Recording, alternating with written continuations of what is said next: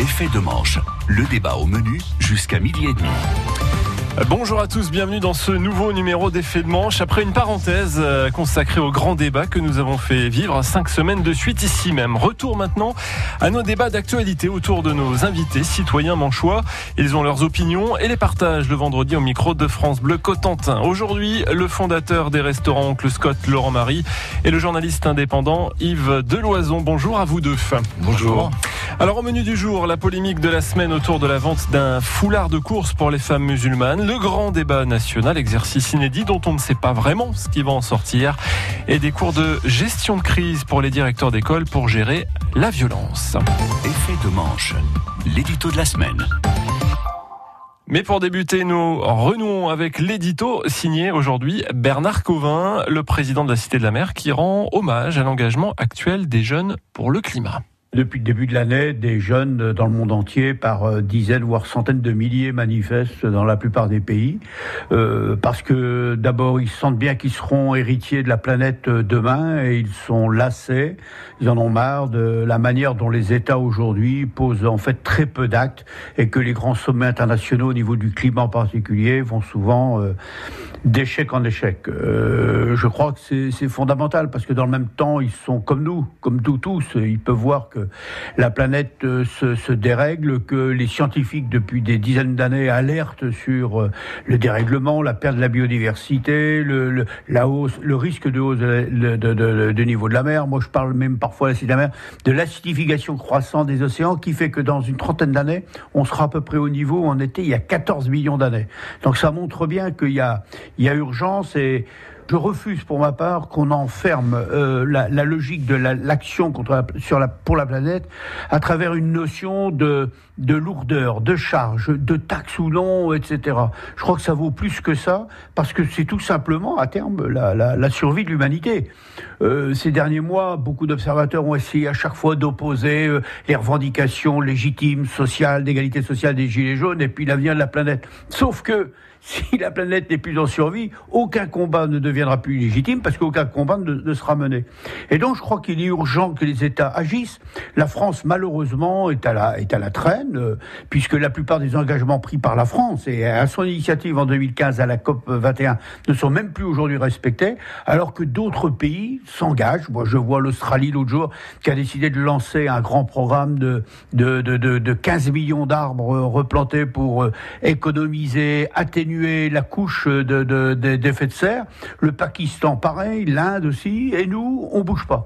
Et donc j'espère que cette mobilisation de la jeunesse va, va se poursuivre et puis va alerter quelque part les adultes parce que il n'est jamais trop tard, mais il est quand même urgent d'agir. Édito à retrouver en réécoute sur francebleu.fr. Alors euh, Yves Delazon, Laurent Marie, ils ont raison de se mobiliser, euh, ces jeunes auxquels fait écho euh, Bernard Covin. On devrait plus les écouter Bien sûr. Euh, Laurent Marie. Euh, ben bien sûr, parce que la planète, elle est à eux, hein, elle n'est pas à nous. Hein, nous, on fait que passer. Ils sont, ils seront là pour les générations à venir. Je pense que c'est comme pour beaucoup de choses. Hein, on parle, on parle, mais on, on fait pas grand chose. Hein, euh, j'ai été en Thaïlande il y a pas très longtemps. J'ai été à Bangkok, c'est irrespirable. Les plages sont polluées, il y a des plastiques qui flottent partout. Euh, le monde va mal là-dessus. Hein, c'est euh, Ensuite, je dirais que euh, la responsabilité de tout ça, c'est nous pour changer en fait pour la pollution, on nous demande tellement de choses que ben finalement on fait rien. En fait, je pense que ce qu'il faudrait faire, c'est que tous les dirigeants des pays se mettent ensemble et ne quittent pas le bureau tant qu'ils n'ont pas réglé le problème. C'est juste euh, du courage et puis euh, de l'effet, quoi. Il faut vraiment des actes et arrêter de parler comme on fait. Yves Deloison, euh, j'imagine que vous saluez le, ce mouvement de, de, révolte un petit peu de, de la jeunesse. Est-ce que ça sert à quelque chose en même temps? Cette image assez forte hein, de cette jeune Suédoise qui était à Davos euh, face à tous les grands du monde. Tout le monde, tous ces grands du monde avaient presque la larme à l'œil. Et puis on a l'impression que voilà, ça dure une heure et derrière on continue comme on continue depuis des années. Oui, c'est ça qui est un peu désespérant. Moi, je me réjouis de voir que des gens euh, se bougent, que la jeunesse se bouge, mais il faut pas simplement que la jeunesse se bouge.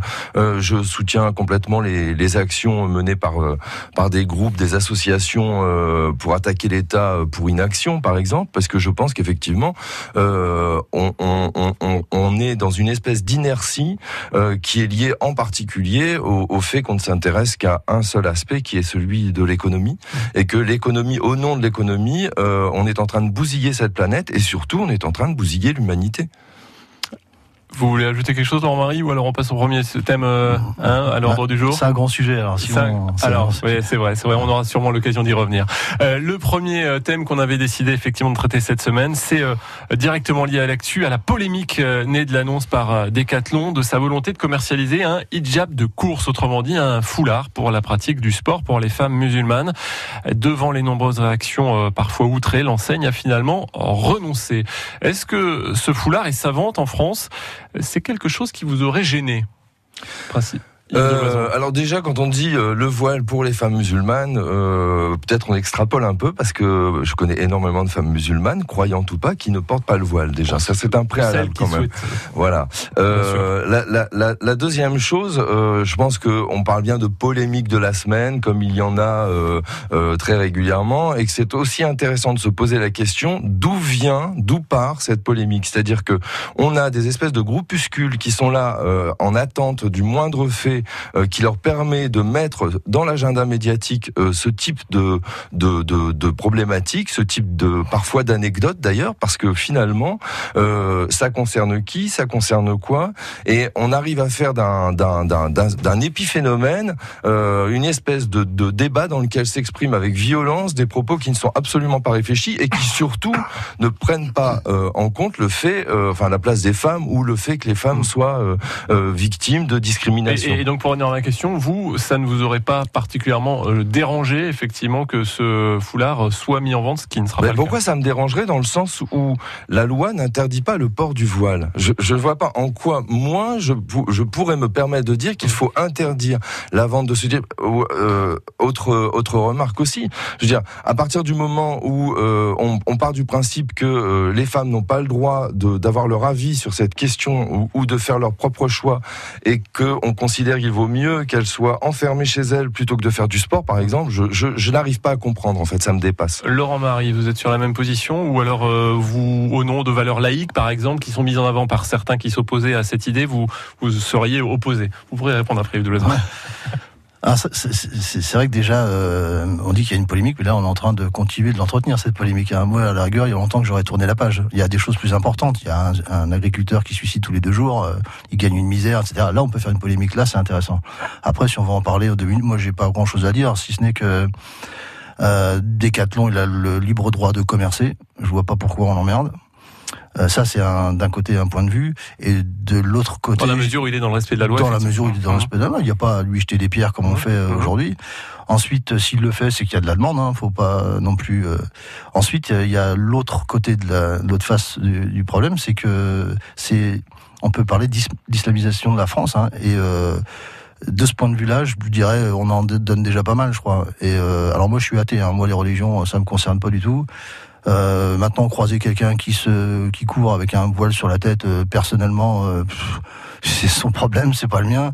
Ceci dit, euh, euh, on en arrive toujours, on donne le petit doigt et on se fait manger la main. Quoi. C'est, euh, il y a un moment, faut dire stop. Alors après, euh, je laisse nos chers et tendres euh, députés faire une loi qui clarifiera le problème. Au moins, ça les fera bosser cinq minutes.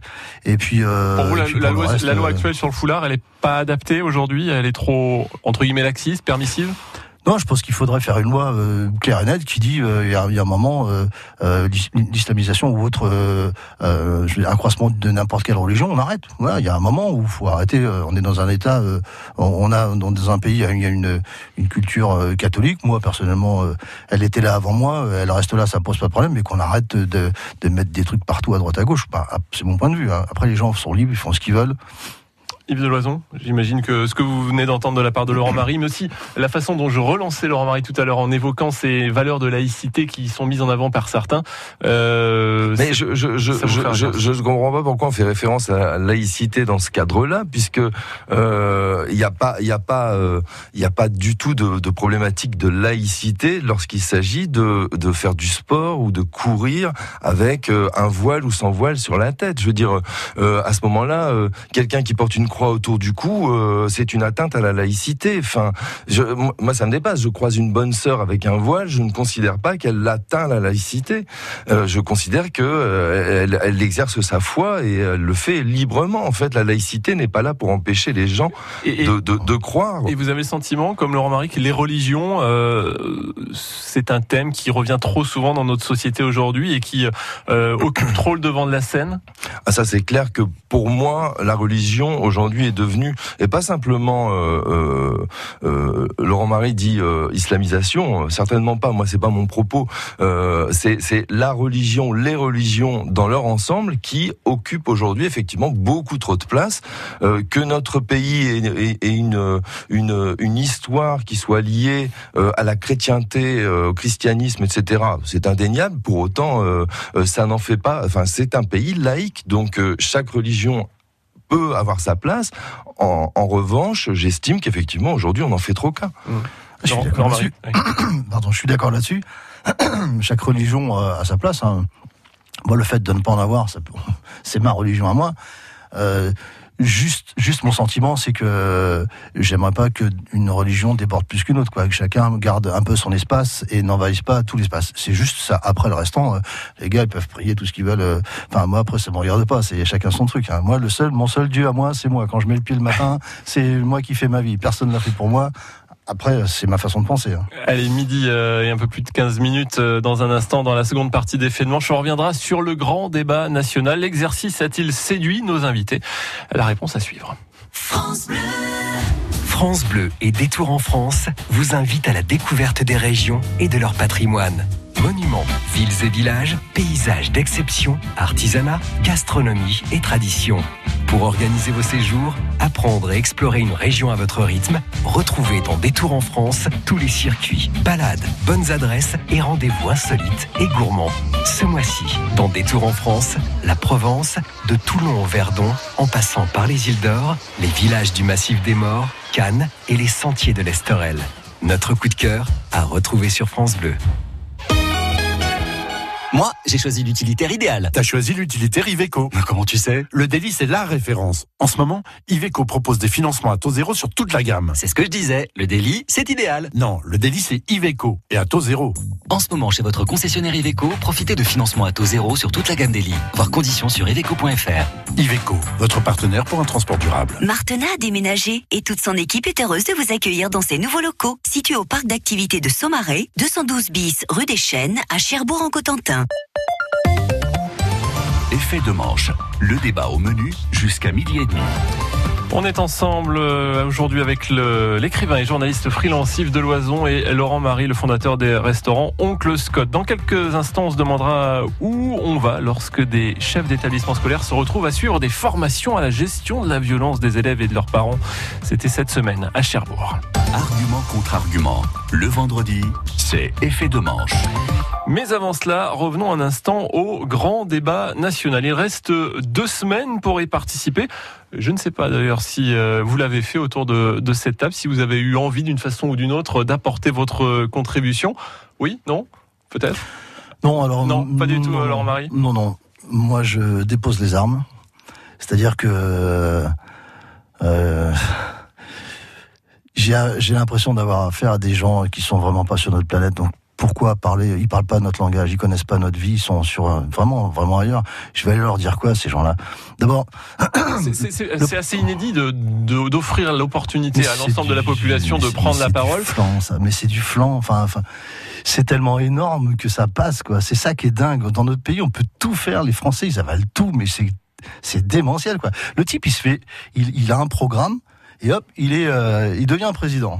Hein. Et au bout de Donc le deux type, ans, c'est Emmanuel Macron. hein, je- voilà. Emmanuel Macron. Et au bout de deux ans, euh, il prend euh, la crise des gilets jaunes et du coup il dit bah tiens je vais faire le tour des Français pour savoir ce qu'ils veulent. Dis donc gars, t'aurais pas pu faire ça euh, pendant euh, ta campagne pour savoir ce qu'ils veulent, pour connaître les Français. Il Là on a l'impression. Il est euh, censé l'avoir euh, fait. La République en marche l'a fait en tout Bah, cas. logiquement, il logiquement, à ils côté ont de la bâti plaque. leur, euh, Il ils ont bâti leur programme Il est- sur euh, sur justement Bah, une grosse faut croire qu'ils étaient à côté de la plaque puisqu'ils ont continué de nous taxer Mm. toujours plus, toujours plus, des lois, toujours plus de restrictions, etc. Et puis au, deux- au bout de deux ans, euh, il y a une flamme qui s'allume et il se réveille. Et, et je, je me dis, euh, ils peut poser, je le vois, avec son petit cahier en train d'écrire, etc., des machins, mais, mais une fois que tout va se calmer, euh, ça continuera. Pourquoi ça changerait? Alors, Yves Delaison, est-ce que vous y avez participé? Et au-delà de ça, Comment euh, jugez-vous cet exercice Alors c'est déjà- intéressant pour notre démocratie et pour sortir de la crise qu'on Alors déjà, j'ai regardé le, le questionnaire parce que je voulais y répondre, hein, Mhm. ce questionnaire qui est en ligne. Euh, j'ai refusé d'y répondre parce que les questions sont totalement orientées. Euh, D'autre part, euh, ce grand débat, moi, je l'envisage comme une grande opération de communication. Moi, je, je pense sincèrement que c'est de l'enfumage. Effectivement, face à une situation de crise, il fallait trouver des moyens de, de, de, de, de réagir. Et pour moi, c'est vraiment une vaste opération Il n'y avait pas besoin de prendre le pouls. on- il- enfin, tout le monde pouvait prendre les, enfin, savait à peu près ce qu'attendait la population sans, sans passer Bah, deux mois à C'est-à-dire qu'en débattre. fait, on est quand même parti sur des problématiques qui sont des problématiques euh, tout à fait, euh, enfin, qu'on peut facilement entendre. Hein. Ce sont des problématiques euh, économiques. beaucoup de questions se posent, et c'est vrai que ces sujets-là, il faut les aborder, il faut les traiter. La question de euh, du coût de la vie, la question de de de de- de la précarisation d'une bonne partie de la population, etc. Pour moi, ça, ce sont de- des vrais sujets. Mais l'appréhender de cette manière, euh, pour en faire quoi? Puisque aujourd'hui, on sait que c'est Opinionway qui va gérer avec un, un système d'algorithmes tout- tout- tout- toutes ces contributions. Franchement, sérieusement. Vous croyez pas à ce qui va sortir de tout ça et Mais au j'aimerais- fait que des mesures pertinentes sortent de ce grand moment de réflexion commune? J'aimerais tant y croire. J'aimerais tant y croire. Moi, je veux vous dire très franchement, quand je quand je vois Emmanuel Macron, Macron, pardon, euh, je trouve qu'il a une bonne tronche. Il est jeune, il a l'air sympa, dynamique, cultivé, intelligent. Je pense, il représente bien la France. J'aimerais bien qu'il soit euh, juste euh, euh, sur la même planète que les Français. C'est c'est c'est ça. Et comme Et ça va pas l'aider à, à- alors si si si je Mais- vais de votre côté, ça va pas l'aider à redescendre sur terre justement. euh, Mais je pense que si ça devait le faire descendre sur Terre, moi, si j'étais à sa place, j'attendrais pas euh, un mois ou deux mois ou trois mois pour commencer à agir. Là, il y a rien. Il y a rien. Moi, je vous donner un exemple tout bête. Hein. On, on nous a dit euh, le CICE sera remplacé, par exemple, au 1er janvier pour euh, par des baisses de charges euh, tous les mois. ben, j'ai rien vu. J'ai un salarié, un cadre. en janvier, il va gagner 30 euros de plus que euh, en décembre, Mmh. en net. Et moi, ça me coûte 138 euros. Pour qu'il ait 30 balles, je paye 138 euros. Ça, j'appelle pas ça du changement. Enfin, il faut réagir vite. Ils sont capables de réagir en deux coups de cuillère à peau pour des pour des trucs. euh, euh, il y, a des, choses où ils réagissent vite. Benalla, tac, tac, tac, fait, on fait venir les sénateurs, les députés, etc. Et là, on a un problème. Ils le savent très bien. Il y a trop de charges, ça tue l'emploi, etc. Ils continuent de nous en mettre. Est-ce que vous craignez, euh, pardon, Yves de Loison, vous pourrez répondre sur ce que vous souhaitez à ce que vient de dire Laurent Marie, Ouais. mais j'ajoute au, au débat, est-ce que vous craignez euh, la sortie de, ce, de cet épisode parce qu'il y aura forcément des déçus? On peut supposer qu'étant donné toutes les demandes formulées euh, au cours de ces euh, deux mois, euh, ben, l'État va forcément et l'exécutif va forcément euh, être décevant. C'est-à-dire qu'en fait, euh, moi je sais pas ce que les gens attendent de, tout ça, mais en même temps, euh, on a voté en 2017 pour un candidat qui a euh, affiché une politique qui est la politique qu'il est en train de mener. C'est une politique ultra-libérale. Euh, on le savait en amont. Je, ne vois vraiment pas, en gros, ce ce qu'on attend de différent aujourd'hui. Je veux dire qu'on soit d'accord ou pas d'accord. Donc, il met en place, pour répondre à, Laurent Marie, il met en place la politique qu'il avait dit qu'il mettrait en place. Elle n'est pas du tout, du tout, du tout euh, à l'avantage de euh, de telle ou telle catégorie euh, euh, socio-professionnelle. Elle, vise à favoriser les les, gens les plus fortunés, les gens qui possèdent déjà l'essentiel de de de de de de, de, de l'économie. Et, Donc et soit il se dédie et il change totalement de, oui, de et politique. d'ailleurs, il le dit. voilà, soit, il continue et on risque de revoir les, les gilets jaunes revenir en force. Mais d'ailleurs, euh, il le dit. Il le dit. euh, J'applique la politique pour laquelle on m'a élu. Et euh, d'ailleurs, dans le grand débat, il y a des sujets qui sont totalement interdits euh, d'évoquer, comme l'impôt, l'impôt, enfin l'ISF, l'impôt sur la Mmh, fortune. mmh. Ça- ça- on, on- on parle de problématiques économiques en disant on est euh, confronté à une dette, etc. Pourquoi on supprime Mmh. l'impôt sur la fortune, par exemple? Moi, je voudrais qu'on m'explique. Hormis qu'idéologiquement, ça correspond bien à une posture ultralibérale. Laurent Marie, un dernier mot sur le sujet pour qu'on regarde quelques instants pour notre euh, dernier Ouais, euh, enfin, dossier. le, le, le problème, il restera le même, quoi qu'ils quoi qu'ils vont nous pondre, hein, parce que ça, ça va être ça. hein. Le problème restera le même, c'est qu'on est dirigé, tous les hauts fonctionnaires, les ministres et tous ces gens-là sont des incompétents. Voilà, ils, ils- nous demandent de faire des efforts sur des tas de choses. Je vous ai Euh, déjà entendu mais dire ça bien sûr, mais, mais c'est le problème reste le même. Moi, je veux, Ces moi, je gens-là- veux, moi, je veux jamais dans ce genre de généralité parce que Ce- mais ces parce que gens-là c'est- dépensent parce qu'en fait, sans c'est- compter. Parce que c'est euh, trop facile, c'est trop facile d'avoir toujours les mêmes En fait, il faut sortir aussi de cette logique. C'est-à-dire que ce serait intéressant aussi d'avoir un, un comment dirais-je, une prise en compte aussi de ce qu'est euh, de ce qu'est la, la, la complexité de gérer un pays, de gérer une nation euh, au sein de l'Europe, qui elle-même est compliquée à gérer. Donc, je pense que aller dans ce genre de facilité, ça empêche justement d'approfondir et d'essayer de trouver des solutions qui sont euh, des solutions pragmatiques, etc. Mais toutes Voilà. les machines à gaz dans ce pays, c'est juste ça. Il n'y a rien de simple, il n'y a pas de bon sens. Il n'y a pas de bon sens dans ce pays. Ah, forcément. Effet de manche. Jusqu'à midi et demi, les Manchois ont la parole. Je pense que cette question, on aura à nouveau l'occasion de, l'évoquer ici même. Il nous reste quelques instants pour revenir sur euh, cette formation qui a été assurée par une équipe du rectorat de Caen, avec à leur tête un, un ancien gendarme. Mardi, à Cherbourg, ils ont soumis des chefs d'établissement scolaire à un jeu de rôle pour les confronter à la violence d'un élève ou encore de parents d'élèves, pour leur apprendre à bien réagir, à calmer les esprits. On appelle ça de la gestion de crise. Euh, C'est pas un peu inquiétant de se dire qu'il faut désormais former les directeurs à ce type de situation euh, où va la société quand euh, quand c'est aussi ça rentre aussi dans euh, la pédagogie à enseigner à des responsables d'établissement? Alors, moi, ce que je trouve Laurent déjà euh, fou dans cette affaire-là, j'allais dire, je suis toujours le grincheux de service, mais en même temps, euh, moi, je combats l'inefficacité. Je, je comprends même pas qu'un directeur soit nommé directeur s'il n'a pas fait avant ça une, euh, enfin, si, une formation pour En gérer préalable. une crise en préalable. Bah, sinon, euh, tout le monde peut être directeur. Enfin, il y a- il y a un moment, il y a une formation. C'est, euh, c'est juste ça. Je je suis surpris qu'on les forme aujourd'hui. Alors, toujours, euh, euh, il y a peut-être, hein, je- j'avoue que j'avoue mon sûr. ignorance, mais j'imagine qu'en ils amont ont fait des jeux de rôle, on, ils se euh, sont passés alors, une journée, s'ils on s'amuse bien ensemble rôle, et tout. Mais euh, là, en l'occurrence, c'était vraiment pour les mettre en, en Bah, situation. la et voir formation tout au ils- long de ils la vie, c'est quand même indispensable. Effectivement, on évolue dans un contexte qui euh, lui-même euh, est évolutif, donc ça veut dire que euh, on est aussi en capacité de, de, de permettre à des gens de s'adapter aussi à un environnement qui, qui bouge. Donc Mais là, comment en ça se fait que l'environnement à l'école, au collège, devienne aussi euh, violent, y compris euh, Bah, à, dire, travers euh, les parents d'élèves Alors, écoutez, trouver une solution, euh, trouver une solution euh, euh, simpliste à cette question euh, grave et lourde, c'est difficile. Euh, effectivement, ça soulève énormément d'interrogations. C'est, euh, on, on- on est confronté à tout un tas de problématiques. Je pense, par exemple, euh, à la place qu'occupe l'enfant. Pourquoi moi, quand j'interroge, par exemple, autour de moi, les gens qui sont dans, dans l'enseignement, y compris euh, au primaire, ils me disent que le fait de mettre un blâme sur un sur un carnet de correspondance engendre tout de suite une réaction des parents non pas contre l'enfant, mais contre l'instituteur, par exemple. Bon, moi, je, je, ça, ça me dépasse, mais il y a, il y a plein d'autres sujets. La violence que euh, porte la société aujourd'hui, qui part souvent de problématiques sociales, parce que les collèges dont on parle, par exemple, sont des collèges qui sont souvent dans des zones euh, euh, en difficulté. C'est pas non plus par hasard. Donc, elle transpire aussi. elle transpire et, et trouver des solutions. C'est-à-dire que si on trouve des solutions pour essayer de de, de, de sauver, euh, enfin par, enfin des crises et de trouver des, des biais pour pour sortir de ces crises, ce serait aussi bien d'anticiper et d'essayer de trouver des les, les, les raisons qui font qu'on en est là. Social aussi. Laurent Marie, ce sera aussi le, le mot de la fin.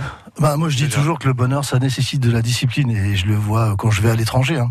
Dans certains pays, les gens sont disciplinés, du coup, ils sont heureux. Et dans les écoles, je vois que chacun fait un peu ce qu'il veut. euh, ça manque de discipline. J'ai été une fois dans une réunion parents-élèves où le prof, il osait même pas nous regarder dans les yeux. Je me dis, type, comment il peut être prof s'il sait pas regarder les gens dans les yeux? Enfin, le, gars, on aurait dit un, bout de caoutchouc. Les profs, ils doivent être euh, ben, ils doivent avoir une formation pour enseigner et pas simplement être bon dans telle ou telle matière. Ils doivent avoir une formation pour enseigner. Le directeur doit avoir une formation de directeur. Tout le monde doit faire son boulot avec de l'efficacité et de la discipline. Point. C'est très simple. C'est assez simple. Merci à vous deux, comme ça. Yves Loison et, et Laurent Marie. On aura l'occasion de poursuivre ce, ce débat. Euh, L'info revient à 13h sur France Bleu Cotentin. Dans un instant, je vous laisse en compagnie de Jason. Très bonne journée.